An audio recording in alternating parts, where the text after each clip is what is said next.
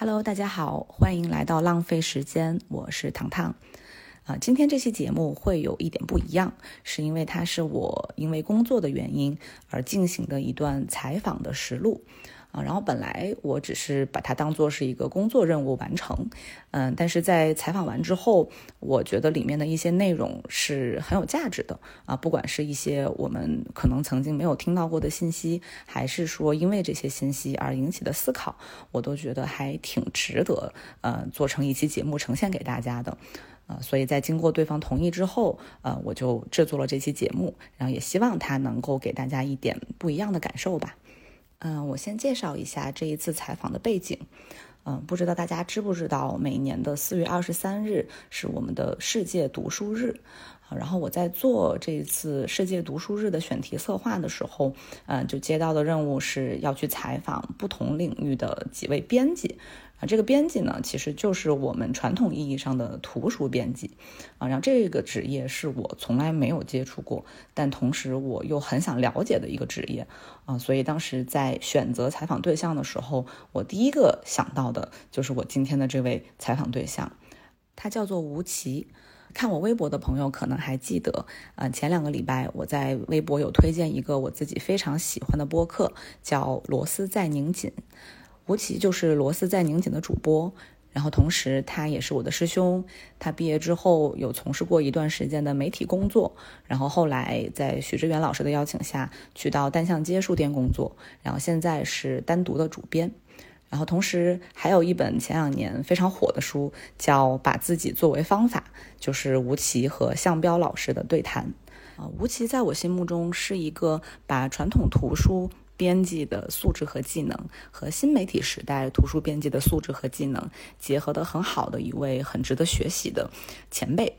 再加上他在自己的书里还有自己的播客里所呈现出来的一些思考，还有对我的一些启发啊，都让我非常迫不及待的想跟他进行一场讨论吧。嗯，就是在这样一个快节奏的时代里面，呃，图书的重要性、图书编辑工作的重要性，还有深度阅读的重要性，这些都是我在嗯和他进行的采访当中探讨到的问题。然后我自己也非常开心，因为这一次对谈，呃，更加清楚地意识到这个社会上依然有这样一群人，他们因为对图书的热爱，对文字工作的热爱，啊，因为坚信图书对人的影响，对这个社会的影响，所以哪怕是默默无闻的，几十年如一日的，还是在坚持做着自己觉得有价值的事情。呃，所以这次对谈呢，不仅让我更了解了图书编辑到底在做什么，同时也更加确认，呃，书籍以及深度阅读对我们自己和对这个社会来说到底有多重要。当然，这次对谈。对我自己而言的价值还不仅仅只是对图书编辑这个职业的了解，更多的是通过吴奇的启发和他所呈现出来的观点，呃，让我意识到，其实图书编辑的工作，他们的经验、他们的经历，其实是对这个社会上很多的职业都是有所启发的。就是因为我们现在生活在一个追名逐利的社会里面，所以。图书编辑的这一份工作性质，其实反而能让我们向内思考，去思考在工作里面所真正应该追逐的是什么。所以，我也希望这一段对谈带给我的启发，也能够同样启发到你。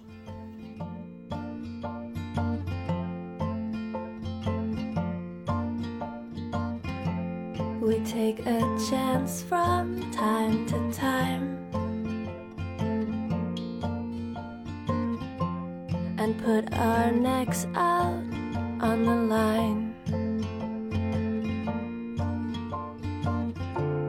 And you have broken every promise that we made. And I have loved you anyway.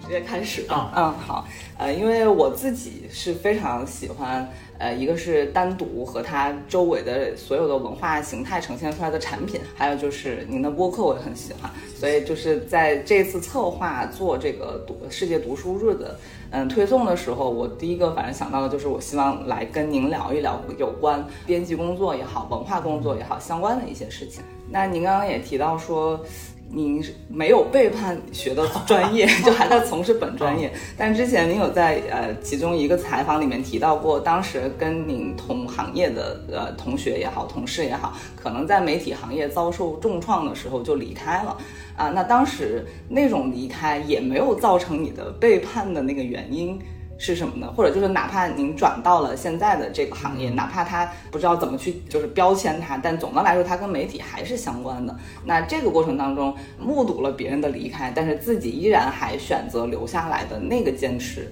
是出于什么样的价值考虑，或者是自己的一些什么想法？嗯，我觉得其实很大的一个原因，就是因为我在这些问题上的选择的时候，我还是反应比较慢。发生什么事情很清楚，就是大家立刻就会清楚。但是你自己应该怎么样去理解它、适应它，然后甚至选择新的那个机会，我我觉得我不太能够想的一下子能想特别明白。所以经常是别人可能已经做出选择之后，可能我还在琢磨，或者我还在犹豫，总是慢一点才做出自己的一个决定。所以第一个原因其实就是我还想等等看，就是没有那么容易被说服或者接受。不管是哪个行业重创了，或者他画上了休止符，包括疫情结束，其实也是一样，就是会有一个很长的余波，有一段时间是是是这样子的，所以那段时间，呃，你也可以说是比较迷茫或者是懵懂的时候，你没没完全没想明白就就是该怎么弄，呃，但是出于一个比较大的惯性，就是当一个人或者是当我觉得很多这些选择的坐标我都找不准方向的时候。我只能退回到 OK，那我自己作为一个个人，我喜欢的是什么事儿？是是哪一群人？是什么样的专业的范畴？就其实是一个很不出错、很安全的一个一个选择。就是我还是选择跟这些事物待在一起。所以那个时候去书店就是一个非常无厘头的决定，因为嗯，市面上已经不流传一种工作叫做在书店里上班。在书店里上班，像是比如说勤工俭学，或者是你 打工，对 gap year 想要说。唤醒一下人生，然后就不太像一份认真的工作，嗯，所以那个时候我我实际心里也是这么想的，因为那个地方我大概比较熟悉，我们做活动也常去嘛，去听听讲座啊什么的，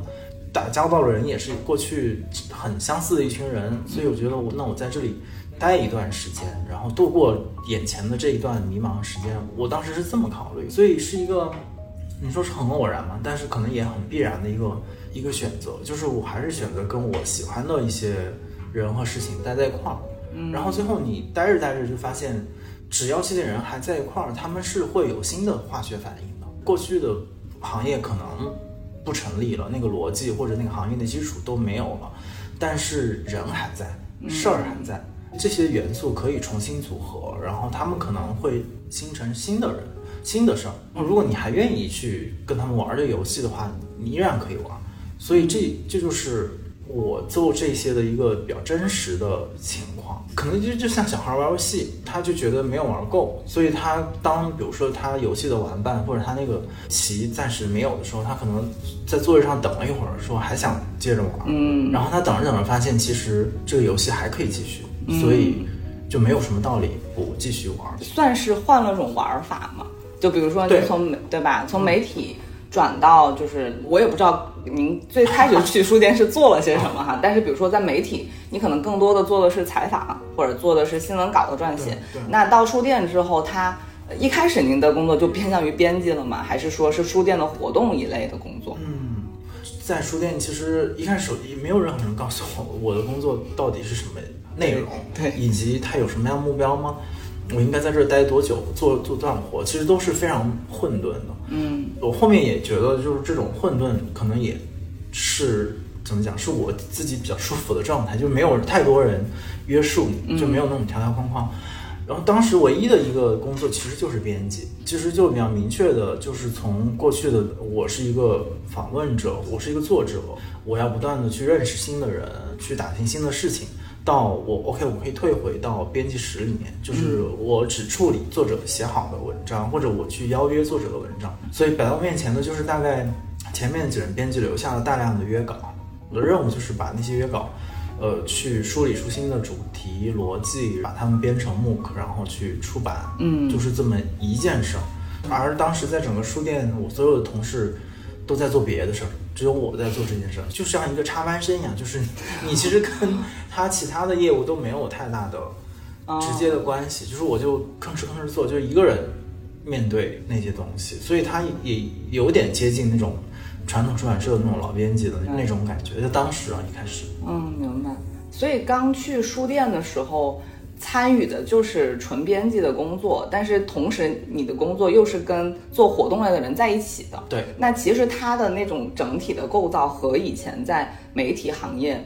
我我理解的是不是也有某种程度的类似？就比如说，有的人是在专心写稿子去出去采访，有的人可能是在做宣发、做推广。其实不一样。哦，嗯，就人都存在，但是过去在我们工作的传统媒体。或者说，传统媒体里面有一个规则，就是它是有一条红线的，就是你做内容的人和做这种外部的合作呀，或者就种种吧，其他的事情的人当中是有一个界限的，就是不能太互相的干涉，或者说内容的人尤其不愿意被干涉，所以过去的那个传统媒体的环境是没有这一块的，比如活动什么的，这可能都是一年当中可能有一两次，就是可能会。麻烦记者老师帮个忙，嗯，而且是还得很恭敬的请 帮个忙，都不太是像我们现在都是大家都可能坐在一起，日常就在一起聊，然后一起干活，不是这个状态。嗯，明白明白。啊，那就是作为编辑这个角色来说，您进入这个工作之后，有没有感受到一些，比如说像我接触的一些编辑老师，他们可能几十年都在做同一件事情，然后也没有想过要转行，然后依然很热爱这个事情。呃，您进入这个行业之后，您认为就是编辑他身上需要具备的那种基本的素质是什么？或者就是说，是编辑这个工作让他们能够持之以恒的做同一件事情，还是说他们本身因为他热爱什么、相信什么，所以更适合做这个工作？就开始，我先说我自己做编辑的感受。一开始我觉得我肯定可以做编辑，觉得很简单的一件事。对，我觉得很简单，然后我也很。充满信心，我觉得我带着之前做媒体的经验会丰富，或者是帮助我可能找到其他的做编辑工作的方式。但是后面当然是跟更多的真的是本身一直在做编辑本身的同行前辈老师工作之后，才会了解到你前面说的那种，就是这个行业本身对一个人的专业的要求之高，要求他的付出程度之高。不是谁都说我可以自由的出入，说 OK，今天我想做编辑，明天我不做。它不是一个那么轻易或者轻浮的决定。至于说这背后的那个原因，我我觉得有一个原因肯定也是技术性的，就是编辑的工作，它的对于一个人的知识水准的要求。比如你是专门的编辑的话，可能对要求你对某些学科里面的了解的深度其实是很高的，这个是一种。另外一种是你可能对知识面的涉猎是得相对较广，或者是说你知道一种呃更广阔的去搜罗知识、验证知识的办法，嗯，查阅资料、书、档案、数据等等等等。同样的互联网或者是同样的呃图书馆的资源，这是他们工作的基本的单元。不像我们一般的人，可能你只是去读一本书，或者是读没读完不重要，嗯，但他们是要求甚解的，所以这个是这个行业。其实是很高的一个标准和要求，所以你光是要达到它的基本要求，其实你都要付出大量的时间，嗯，去完善自己的知识结构，更不提你在精神气质上你得耐心，对，这些都是。因此而来的另外一个问题，就是在今天这样一个相对浮躁的社会风气当中，任何行业这样的人其实都是少数，嗯嗯，就是大家都其实不太愿意说为了单一的一件事情或者一个工作，那么。全身心的付出，对，然后甚至回报是相对没有那么丰厚的。就你前面说到那种能够做很长时间的，已经是经过了拣选或者淘汰或者自我选择之后的留下来的那些人。所以他们这些人，除开技术上的准备之后，他们在整个精神面貌、精神气质上，就会焕发出跟做其他工种的人不太一样的一种魅力。那个我觉得是一种互相的选择吧，就是他们愿意选择，同时这个行业也因为他们的选择而被他们的身份所定义。能数出来，比如三联的那些编辑，董秋玉老师们，他们的那个气质就，他们就代表着编辑在今天这个社会当中的那样的一种形象。明白，嗯，感觉是有一点像做学术研究了。但是它又不是同一个性质，那它跟潜下心来做一个学术研究和编一本书出版，这个过程当中有没有您觉得的共通点或者最大的不同点是什么？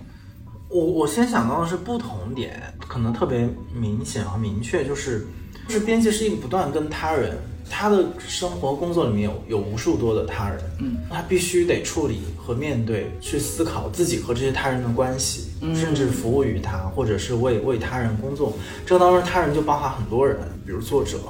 呃，也许设计师，然后工作环节当中的每一个人，他必须得通过这些无限多的他人来编织自己的工作，所以他对一个人的塑造是说，他会让编辑这一行业的同行们的自我相对是较小的。这个小有的可能是有的人天生自我没有那么大，ego 没有大，呃，有的可能是慢慢的被训练或者被要求说你自己不能把自己看得那么重，所以慢慢的我我是觉得他们形成了这样的一种，很多时候都把自己往后放，然后把他人往前放的这样的一种工作上的一个惯性，也是性格上的一个惯性。我觉得做学术研究，当然老师们也不一定都很飞扬跋扈，但是在他的研究当中，他的自我是必须得凸显的，就是。高精尖的技术，最好的全面的知识，一定是经由他自己来掌握、来实验和来讲述的。然后他们可能也通常是很好的讲课者，至少，所以自我的表达是很充分的。嗯，但是在编辑这一行业当中，自我的表达是相对受受压抑，但是那个压抑不是一个贬义词，就是它不是好像有人故意要使坏那种压抑，而是说这个行业的那个特性本身是。要求他们不断的主动或者是被动，把自我的诉求放到一边，然后让他人的个性、光彩，甚至有的时候是无理的要求，然后占据那个舞台中间的部分。我我觉得这是挺大的一个区别。然后我也觉得这个是编辑这一行业可能今天对于我们其他很多行业来讲很大的一个提醒。就是很多时候，其他的行业都是很多不同种类、五花八门的自我的一种竞争，但是只有在编辑这一行业是不断的自我的后退和愿意把自我的空间让渡给他人的这样的一个行业，因此他们可能在社会上也并不享有出太高的话语权或者是能见度，但是我恰恰就是觉得这种。话语权的失衡其实说明问题的，说明的问题不只是说好像谁强谁弱，而是说真实的合作到底是怎样展开的。嗯，两个非常猛烈的自我是没有办法共同工作的，他一定是需要一定程度的理解对方，然后甚至是愿意让渡一些空间给对方，他才可能成立。我觉得这个是编辑这个行业对于大家的提醒，但是我我不知道这个提醒是不是。有很好的被提出或者被得到，嗯，因为我有听您跟那个罗丹妮老师第一期你们讲呃出版业为什么还需要存在，那您在那一期的态度跟您刚刚有一点点不一样，因为我记得他当时是说他是把自己放在一个服务于他人的角色，然后当时您提出的疑问就是说，您其实是不太认可这一点的，然后当时你就觉得呃如果说没有一个比如说很强大或者是能力很强的编辑去跟作者达成某种。博弈，或者是有一种平衡的话，那可能作者的 ego 就会膨胀的无限大，那可能编辑只是在服务于他，但自己的那部分就没有得到展现。但是现在听上去的话，其实编辑的那个自我还是需要为他人的特质或者是优秀的那一面去尽可能的服务。那现在您的这个态度会有是是是我感知的这个问题，还是说确实也有一定的变化？因为首先我肯定也是在不断的去了解这个行业的过程里面，其实刚才我说到那个前面那个他那那个可能也就是这个行业对我的一个比较大的。一个教育，嗯，就是不不说自我了，就可能我都觉得，可能在任何行业当中，首先是一个相对平等的工作关系，嗯，不管是作者还是编辑，我而且尤其是编辑，其实也是都是很厉害的潜在的作者，对，我们当然可以是平等的呃交流我们对于这个问题的看法，这个书的风格的掌握，然后怎么样去编制它的文案、它的封面等等等等，但事实情况并不是这样，就是情况还是。大部分作者的话语权是是相对呃较大的，然后他们享受的这种注意力，你很难撼动这样的一种职业的结构。所以到现在这个阶段，我的感受就是一一是我其实在跟丹尼聊的时候，那个时候可能多少我还觉得我更多的也可以参与到这种出版的编辑这个过程里面来，或者我和这个行业的朋友们感觉很近。但现在我慢慢可能一会儿也会聊到，其实是。意识到你要成为一个那样子好的出版的编辑，一是在技术上的教育，我自己还是不够的，就训练是不够的；二是在这种刚才我们说到要无限的把自我让出来的这部分，我我没有办法像丹尼做的那么，或者是丹尼和其他的同事做的那么充分。我我觉得他不是因为我，当然这是我自己说法，不是因为我好像有一个很大的自我，而是因为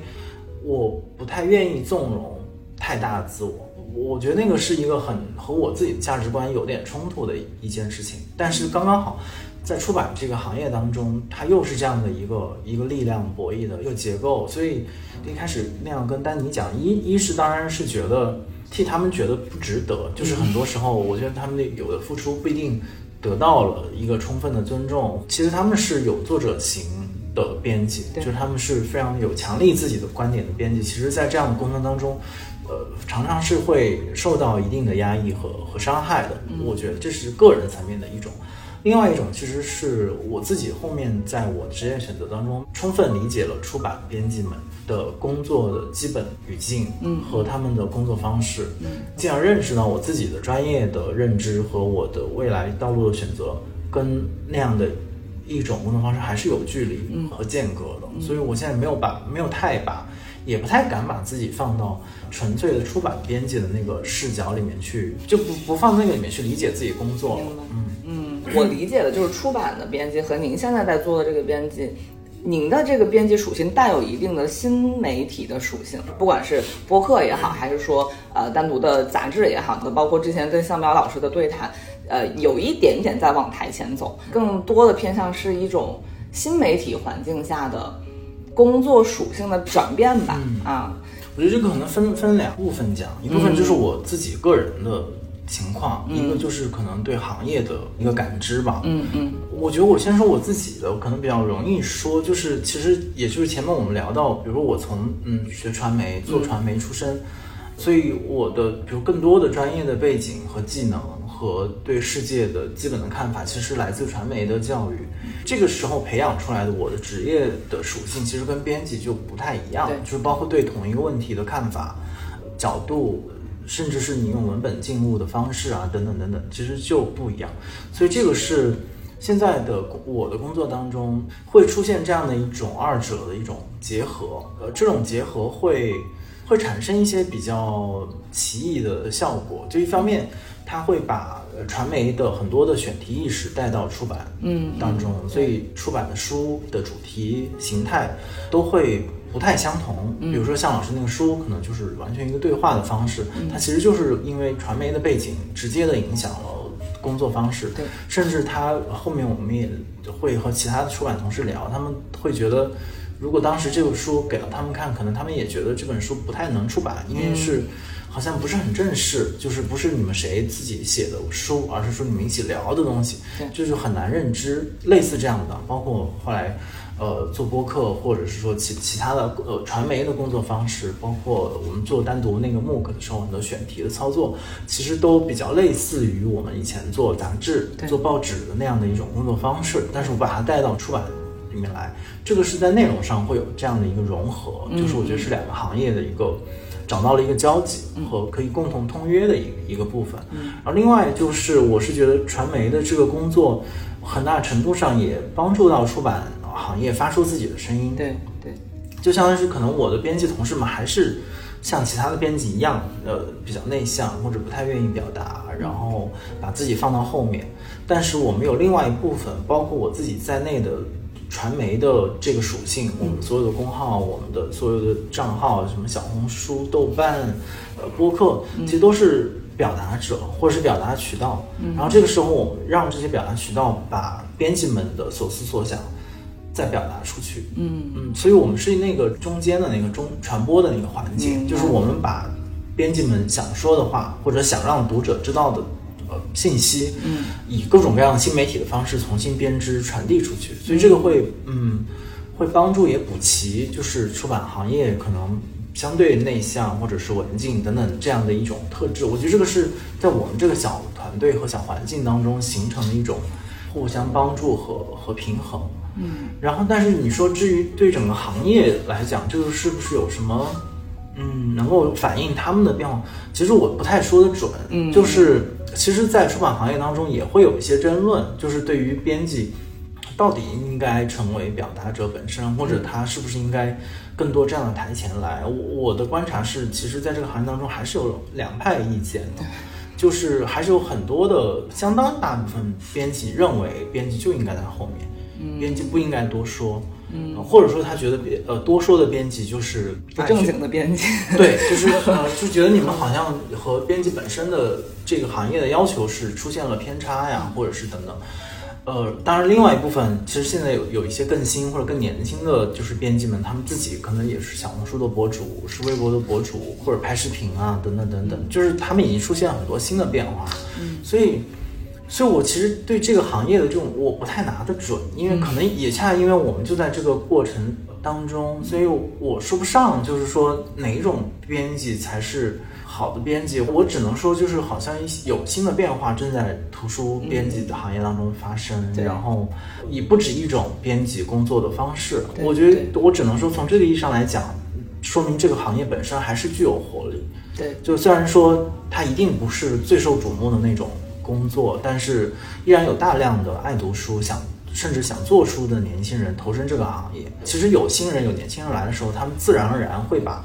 呃，新时代的一些面貌、新社会的新技术的一些东西带到这个行业当中来。嗯，这个是我觉得是出版行业可能在未来的很长一段时间里面都不断的还在接受这些新鲜事物的洗礼和冲击。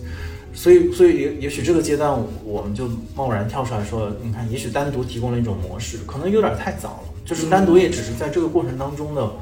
一个部分或者是一个环节，可能未来还有更变革、更激烈、更激进的一种出版的编辑会出现。我觉得也是完全有可能。对，因为您刚刚在提到这个的时候，我就其实就想问，在您做出这种就是编辑可以站到台前来表达的这样一个事情的时候，会不会遭受到那种传统编辑的就是抗议，或者是他们的一些不爽？他其实不太抗议我，因为我原本可能他们原本就觉得我不是他们的哦，没有把你划到那个领域。对对对，但是类似像比如说在像丹尼这样的编辑，我我觉得肯定就会出现这样的问题，因为他就完全是就是这个领域培养出来的人嘛。对，所以那你想在出版领域当中的人，能能出来讲话的，其实是非常少数的人群。如果也要有争论的话，可能他会面对那样的，我也许也面对，但是我。就假装没听见，因为我听他的表达，我感觉虽然他站出来了，但是他依他的那个脑子里面留存的东西依然是非常偏传统化的。对，虽然他现在接触了很多市场的东西，但是依然在做着很传统的事儿。所以我就觉得，哎，那这个群体还挺有意思的，就是分成好几种类别。包括我去呃邀请北大出版社的呃老师推荐他们的编辑的时候，就一个礼拜没有给我回音，就会说啊老师都很低调，他们不太想接受就是这样采访，或者说你要。要把提纲给到我，非常详细的告诉我要聊什么，我才愿意。哎，所以我觉得这个还是个挺，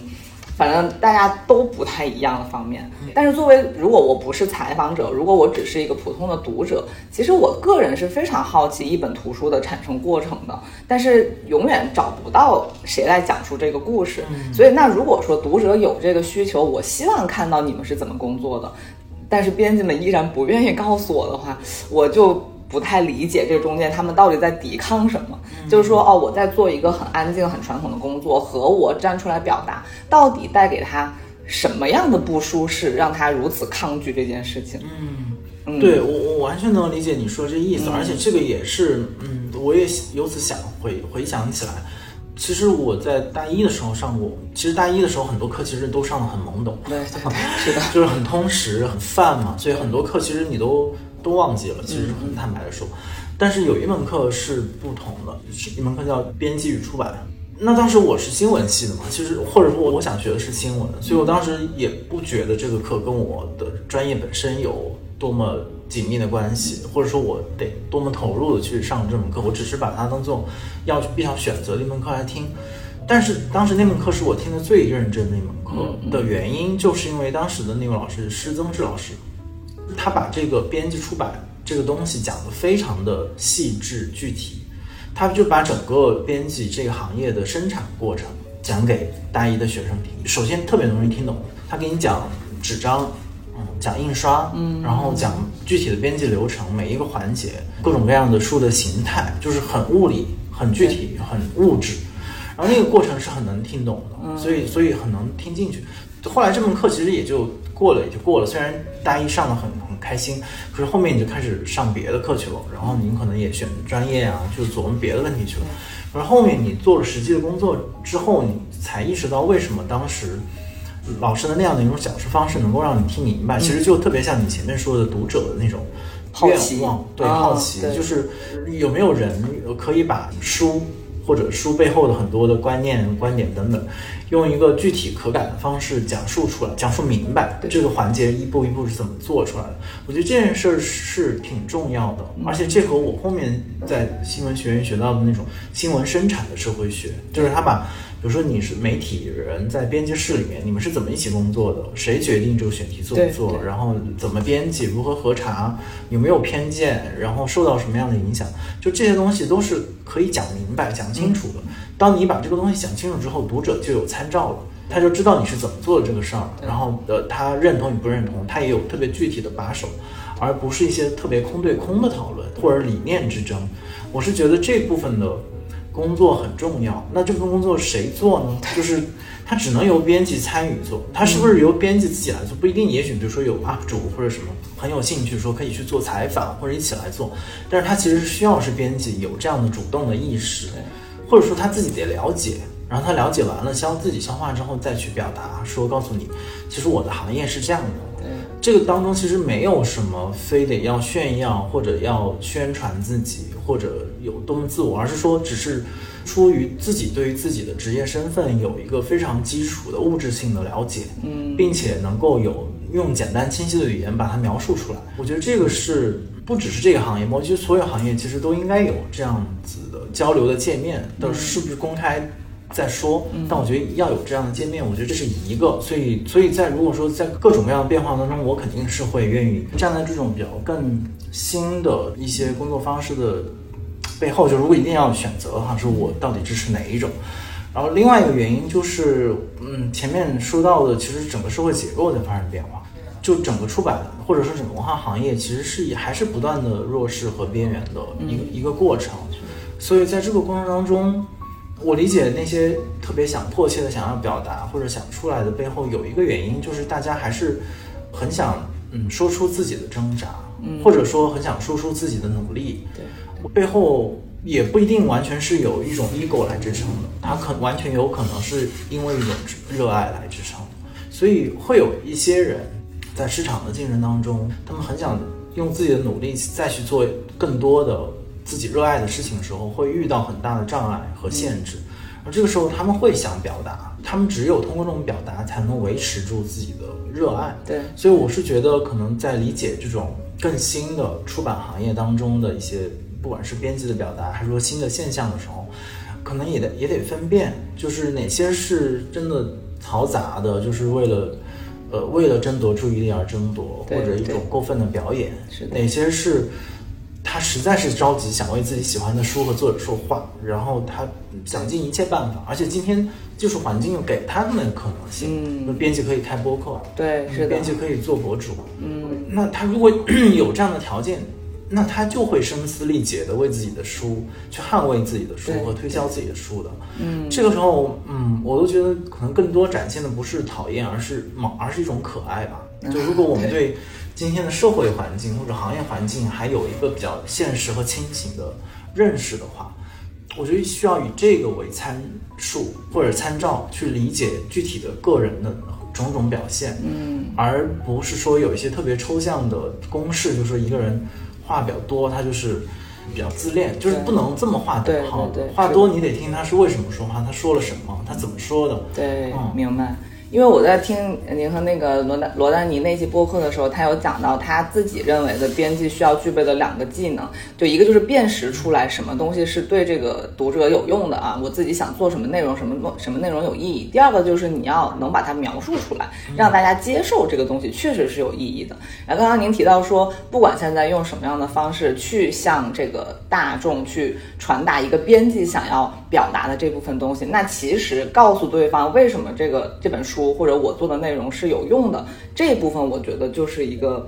我很想听到的部分，因为不管是现在很多播客做读书播客也好，或者是呃一些跟文化类相关的，多多少少还是从一个读者的视角嘛。对，就比如说文文化有限这样的，他们都是在谈各自的读后感。那作为编辑自身，我很希望看到在同类型书里面。嗯，你为什么选择做这个面相？你为什么选择这个作者？那这个背后的逻辑是什么？因为我们总是只能看到结果性的东西，然后一排书可能全都是一个主题，那每个人可能都有一段自己对自己书的描述，但是我其实很难从中看到那种绝对的不同或者绝对打动我的东西。那这个技能其实相对来说，在今天我也没有觉得有多少编辑是真的。做到了，就是他把他自己的这个内容，也不能说推销哈，但就是展示的非常充分的。所以不管是他用这个在书的扉页上写一段什么样的内容来推销，还是说用自己的口头的表达来推销，我还是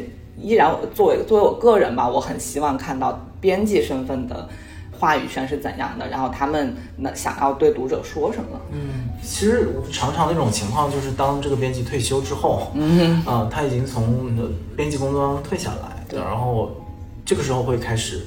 回顾自己的一生，回顾或者是把他 过去的一些积累，比如日记啊，跟作者通信啊，或者他当你前面说的他做这些书的一些想法，对，开始沉淀出来，然后大家就会叹息，就会说啊，这是一个很伟大的一生，但是很很。低调，然后这个时候我真的就会忍不住想说，其实你早点可以早点说的，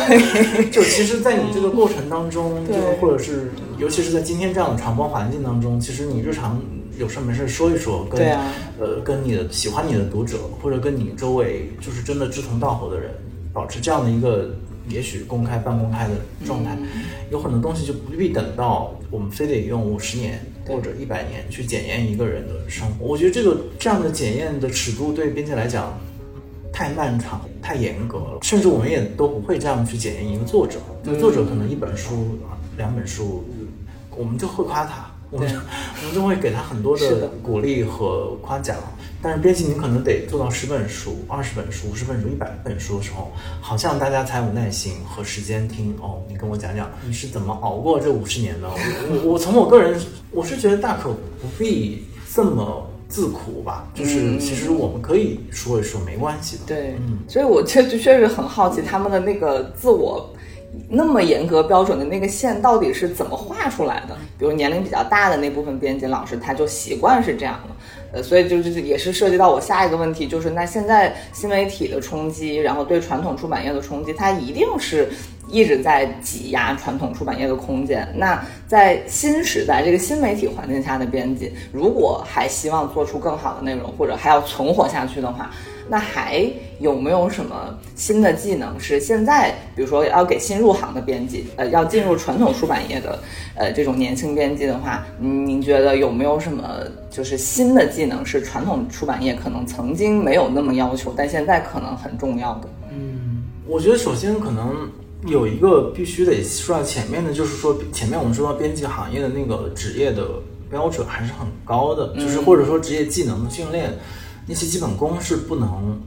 不能缺失的，那个可能怎么强调都不为过吧。或者说，我我也能理解很多的，比如说更传统的编辑们会认为这个是这个编辑最核心的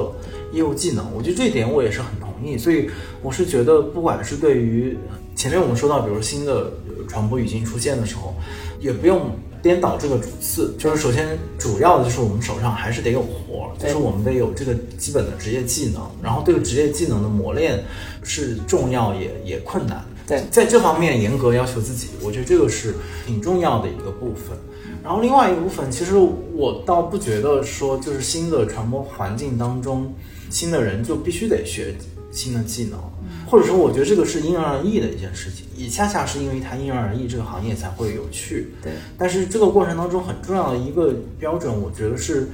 你得把自己投入进来。嗯。就是这个自己可以是很多种自己，可能是你自己的特长。随便举例啊，不知道是不是合适。比如你自己长得很美，那你就是一个很好看的，可以拍照片，嗯，然后来推广书的。我觉得这也许也是一种，嗯，但是但是没有人会要求你说，因为你你长得好看，所以要去这样去推书，而是说你得去理解自己为什么要做这个行业，以及自己和这个行业的那个交集到底那个化学反应会发生在什么程度？嗯，是说你做一个。关于读书类的播客，你做一个关于读书的博主，还是说你真的要去做一个编辑？然后做编辑有很多种选择，你是做文本的编辑，是做策划编辑，还是做营销编辑？嗯，或者说你就另外一个说法就是，可能我都不在这个出版行业当中，但是我成为一个特别好的读者，非常稳定、持续的关注这个行业，并且支持你们。所有的这些东西都可能是新的、更新的一代人和书和出版业发生关系的机会，就是。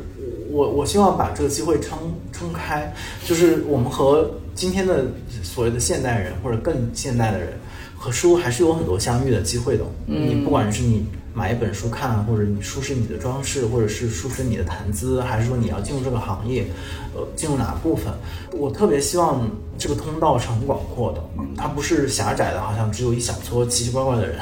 他才会看书。我特别希望能够没有这个刻板的印象，就书就是一个日常，你可以拿拿起来放下来，然后在你生活当中的只需要占据一个很很小的角落的这样的一个东西。这样的话，书的世界才会大，然后进而。在进入这个行业当中的，就是更年轻的朋友，我也是觉得他们必须得找到自己的那个乐趣。就就跟我前面我说，我我自己当时为什么觉得还是这个行业还是可以做，最后也不是因为什么，比如说报酬啊，或者是好的未来啊这些这些外在的标准，最后都没有起作用。起作用就是你觉得我这事儿还是挺好玩，挺有兴趣的。所以我是觉得。一是得有这个兴趣，其次得去理解一下这个兴趣到底意味着什么，或者他具体是如何展开的那个兴趣。如果他真的把自己放到这个行业里来，这个行业就会因为他的加入而不变化。对，然后不管他在哪个机构工作，他就会去影响那个机构的。他的老师，像他不像以前，可能我们就一直被前辈老师所影响。就是现在，就是其实是年轻人，就是那个说法，就年轻人整顿职场。但我觉得整顿有一点太严厉，就是有点像教导主任。但我觉得年轻人会影响职场，就是他们自己是什么样的人，然后他们的个性、他们的坚持、他们的原则和他们最新潮的部分，只要这个地方给他一定的空间，他就会施展，然后他会。用这种方式来影响这个行业，到处开花这样这样的一个方式。前两天那个跟国际同行做了一个连线，就有一个瑞士的文学编辑，他是做杂志的，跟我一样，他就说他从来不会嗯相信书会改变世界，但是他觉得有书存在这个世界当中，世界就会变得不一样。就是一个有书的世界和一个没有书的世界会不一样，所以我是觉得把这个换用到我们说的这种关于新新的同学加入进来的原因，我觉得就是有年轻人的行业和没有年轻人行业是会不一样的，有年轻人的公司和没有年轻人的公司会不一样。嗯，然后那些外在的变化，大家都会去追逐，什么 AI 啊、新的技术啊、很潮流的呃营销的方式啊，然后最红的网红啊，就是这这些追求。不需要人教，大家都会去追逐。但是有一种追逐是只只能来自内在的，就是人内心对自己的要求和和准则。然后那个东西只能通过一个又一个具体的人的加入，它才会推动。但是我觉得出版业啊，在这个意义上，通常或者主要是由内在推动的一个行业。对，就不管是前辈编辑们的那种刻苦，然后耐心漫长的编辑生涯。还是说未来它会变化啊？它也必须得有新的一群人，用他们的生命体验和他们具体职业生命展开的方式，来告诉我们新的编辑可能是什么样子。明白。嗯嗯。那刚刚说到这个年轻化的东西啊，因为我之前住在朝阳大悦城旁边，所以我就老去大悦城上面那个单向街书店嘛。呃，我我自己的一个感受啊，但是我就很想问问，就是你们内部人士对他的这个编排上的一个逻辑，就他的那个书的陈列的方式，我觉得跟所有其他书店都不一样，就其他书店就整个就很。偏向于商业化嘛，包不管是三联还是什么，就你一进去看到的一定都是那一套逻辑的摆法。但是单向街的那个书店，我就整体感觉我一进去，它就是吸引我的，我也没找到它那个内在逻辑是什么。但是它的整个摆放方式，我就觉得让我亲近感很强。然后你们在设计它的时候，推动的那个逻辑是啥呀？其实特别简单，我们在这个方面好像从来不会说，好像还要开很多会去研究一个。策略什么，其实就是把我们喜欢的书或者我们觉得重要的书摆在最显眼的位置，甚至说整个书店里面可能尽可能多的只有我们喜欢的书。对，我发现，所以它是一个非常个性化的，或者说你可以说它是很任性的一种书店的展陈的方式。对，它几乎不太考虑说最近谁是最畅销的，对，然后哪种门类嗯卖的最好，卖的最贵，然后最能赚钱，就是这些外在的东西我们都。不能说完全不考虑，但是它一定是我们考虑当中比较靠后的部分。我们就像布置一个自己的客厅一样，我们肯定是把自己自己喜欢的东西摆出来。对对。但很凑巧，那你肯定也是和我们相似的人，嗯。所以你你你可能就就能懂这家人他是什么个性，而且可能我们喜欢的东西跟你的喜欢东西有有共鸣或者有交集。对。所以你会啊觉得你怎么那么懂我？但其实不是因为我们懂你，而是因为我们是相似的人。嗯。而且我们。把我们的相似性比较坦然的放在我们一个所谓的商业空间里面，而没有用外在的商业逻辑去去约束我们自己。明白。我觉得这个也是单向街的启发，就是前面我说到那些人的加入，也是因为在书店的行业里面，单向街也是一个很任性的、很愿意暴露自己个性的这样的一个存在，对，所以他才会被认为。改变了这个行业一点点，或者说它是这个行业当中比较奇怪的一部分。我觉得这个也是一个例子吧。嗯，就疫情期间你们不是也遭受过重创吗？那段时间我好多朋友都去支持你们来着，但就那段时间过来之后，就你们还能依然保持这种韧性，你觉得背后的那个底气或者是支撑你们的那个东西是啥？就他还第一他撑过来了，就我当时在想说，万一撑不过来怎么办？那他现在撑过来了，撑过来，然后还是保留了这个逻辑。那对于你们来说，这个算是一个运营的核心的基底，还是说它顺便就这么保持下来了？我我其实只能说，就人其实是挺难改变，或者说有人身上的有一些部分是没有我们想象的容易改变，在一些场合里面，我们会不得不好像去表现成一个我们原本不是的样子，或者说一些违心的话。嗯。但是当你说完之后，其实你都知道自己。是违心的。对，那进在这样基础之上，其实单向街和他我们做的所有的事情，包括出版啊各种各样的事情，其实都只是一个人想要保持自己原本的样子的一种特别自然的努力。嗯，所以，对，就是说到那次比较大的危机，就是因为在疫情刚来的时候，就是真的是一个大的重创，就是你的那个重创是在于你都不知道该怎么去理解它和面对它，然后你他你只知道。你所有的店要关门，然后呃，这个关门还在于说你所有的电商的书也发不出去，因为说我们如果要发货。我们可能同时得把书拉小推车拉到，因为园区已经不让人进了。嗯嗯。那你的包括快递也大量的减少，你得以人工拉到门口，然后在门口打包这样。那你说哪个电商是这样子能做生意？所以当时你也不知道这样的状态持续多久。而对于我们的公我们公司来讲，可能你持续一一到两个月、三个月，可能就是很致命的一个。但事实上，其实在我加入单向街这几年来，我们一直在这种。时不时就会听到一个，也许我们今年又会遇到一些困难，然后只不过是困难的程度和和那个特点不太一样。包括其实现在就是看起来比较稳定，但是其实内心当中也非常大的不安。你也做好随时会可能再有别的危机啊这样的一个一个心理准备。我一开始也觉得很纳闷，我说我怎么来了一个公司，每年都会说可能今年又不行，然后可能撑不过去，然后然后那个时候也。会纳闷儿，说自己是选了一个特别奇怪，就是是不是应该因为这个理由就离开这个公司？可是后面你发现这个公司就摇摇摆摆，就是踉踉跄跄，它竟然一直就是以这样的方式维持着，而且还有挺多人愿意在这个公司当中工作，然后包括外部有很多朋友愿意支持啊。所以到后面我也就，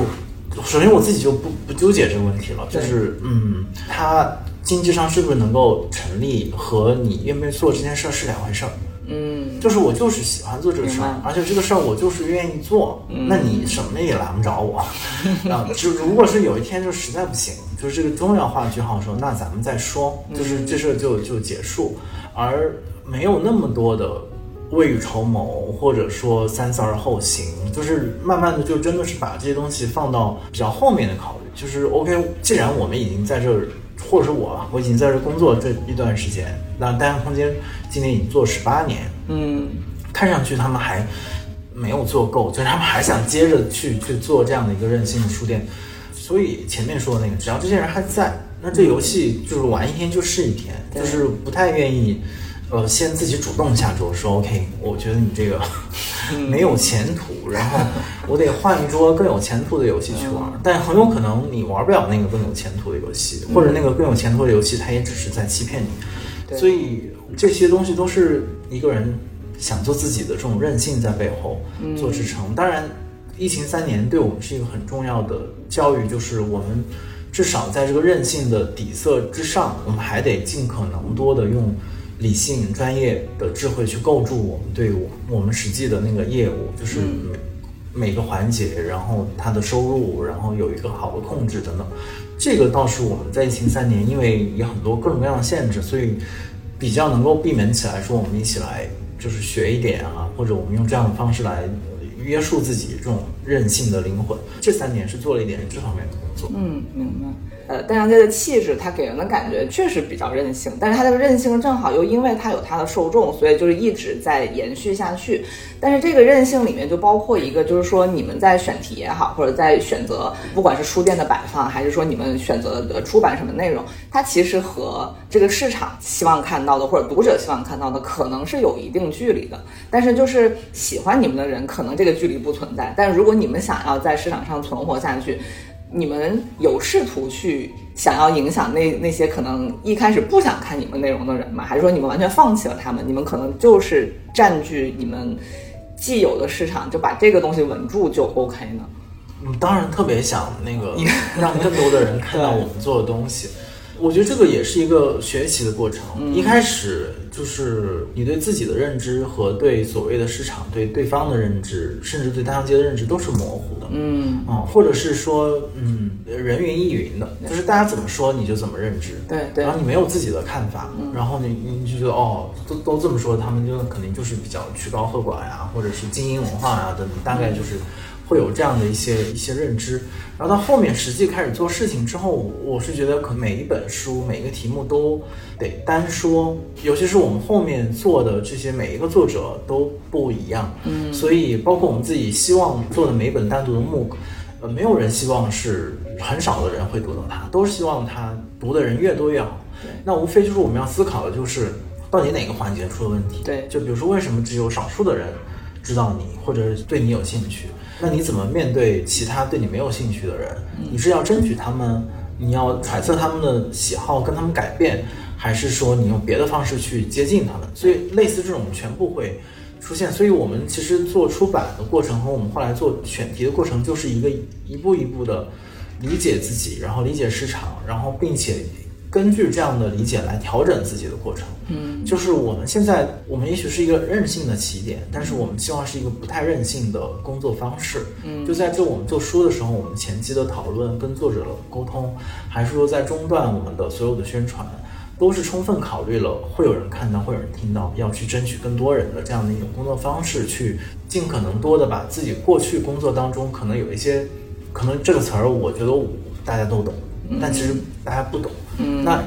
很具体的，在未来工作当中，我们就少用这个词儿。嗯，但如果说这是一个，比如说是一个营销的文案，嗯。啊，或者是一个新书的文案，那你就得考虑这一点。所以都是一些特别具体的训练，你你你才知道，也许我改一下这个颜色，改一下这个标题，改一下这个版式的排布，甚至改一下这个文案本身的内容，或者改一下书的开本，嗯，种种就是所有的技术手段，你都得这样去推演它，选址啊等等，就像回到那个课堂上一样，就你把它还原成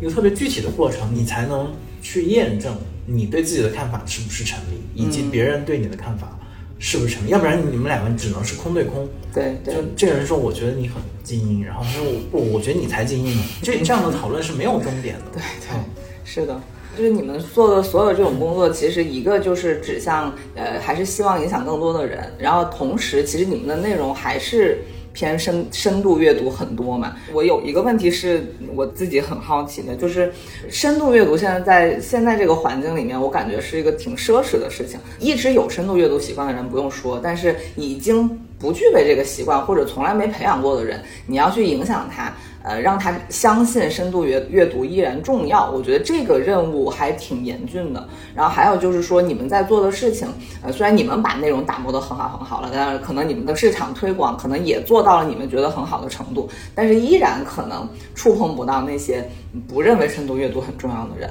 那在你们的这个计划里面，或者你的希望里面，你还有没有什么办法是你就还在努力的过程当中，或者你希望达到的那个目标是能够？把深度阅读继续的，就是推向一个，嗯，要不就是保留它既有的这个重要性，要不就是把它越变越重要，就是有没有这样一个努力的过程？这个恐怕真的不是我们 能力范围之内的事情。我我自己是觉得，在改变大家对阅读的态度什么，其实最关键的还是要得从教育入手。这个教育可能不只是说大学教育，而是从从小，从幼儿园，也许小学、初中。高中就开始得有这样的一个教育，因为因为这这种教育对一个人的价值观和他的阅读世界的方式是一个基本性的认知。对，就是这个为什么我会觉得这个如此重要，是因为呃，我们其实也是所谓的应试教育长大的一代嘛，但是我们当时的确没有这么卷，就是是的，呃，一是我们功课可能不像现在这样要求这么多和和残酷。嗯。二是当时的社会气氛，或者是你当时从老师、家长的那里得到的信号，除了好好念书以外，也总会说多看点课外书啊，然后你多多就是什么世界名著，就是这种社会上的说辞。对，是很重要的，就是这个会暗示小孩儿说，除了我课堂上的分数以外，还有别的世界。对，呃，当然，无非这个世界如果不是书的话，它可能也是体育、音乐、自然、艺术、自然等等，一看是别的，但是它必须得有多元的一种可能性，小孩才会知道，哦，我的生活可能是由其哪几种元素所构成的，他未来生活当中才会可能给这些东西留下位置。如果他成长过程当中，没有人跟他说过深度阅读的重要性，或者说告诉他展现给他看，一个人通过深度阅读可以得到什么什么好处。嗯，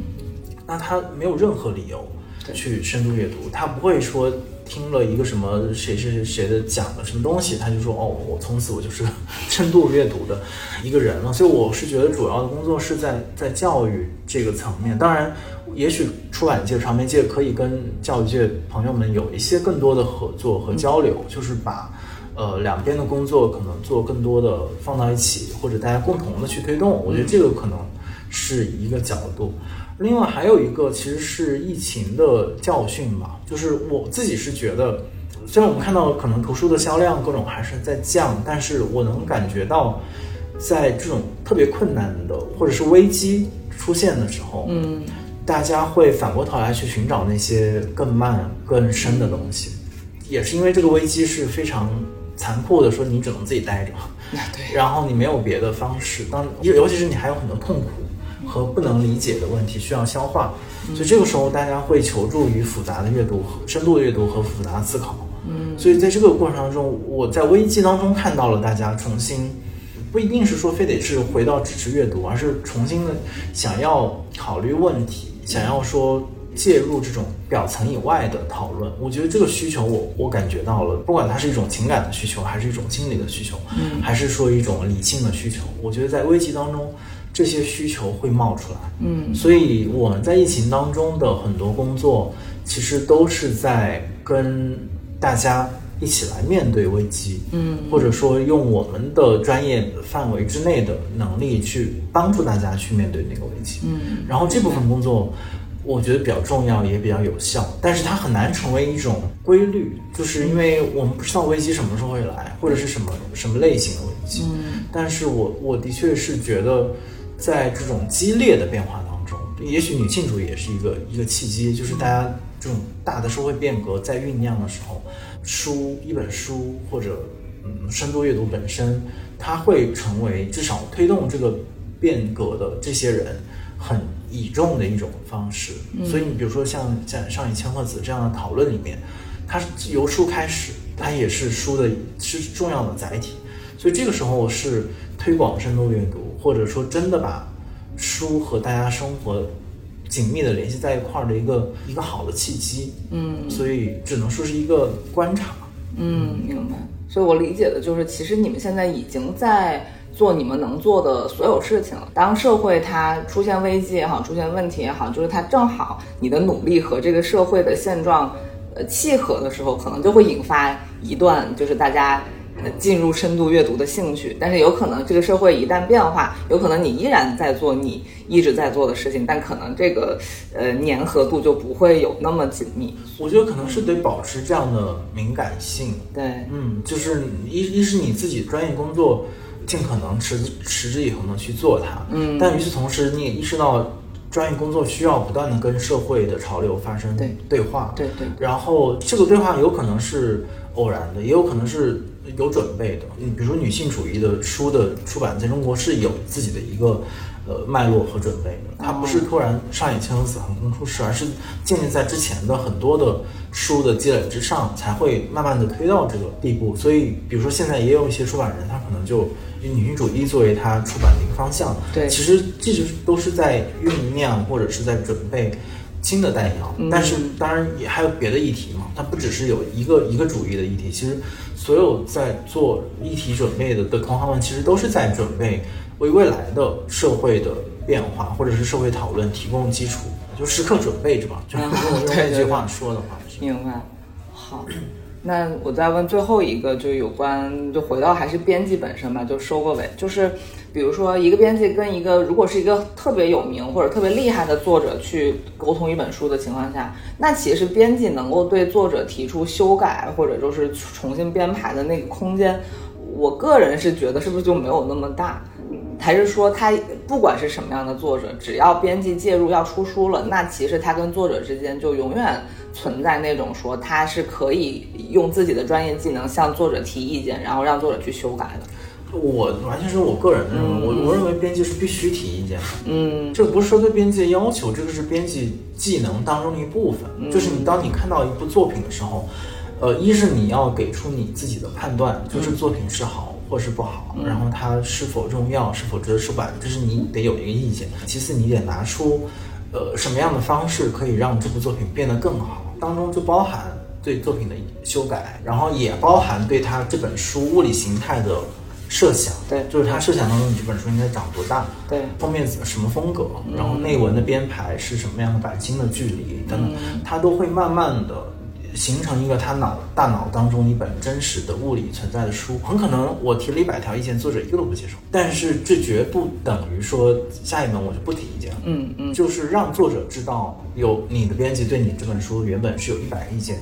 是很重要的。哪怕他这本书没有接受，很有可能在他写了。五十年之后，他会意识到五十年之前那个编辑是对的。嗯，我觉得这个是编辑这一行，虽然看起来没有名声，然后没有更外在的很多名利的时候，但是他的那个意见也许会这样子来发挥它的作用。明白。嗯。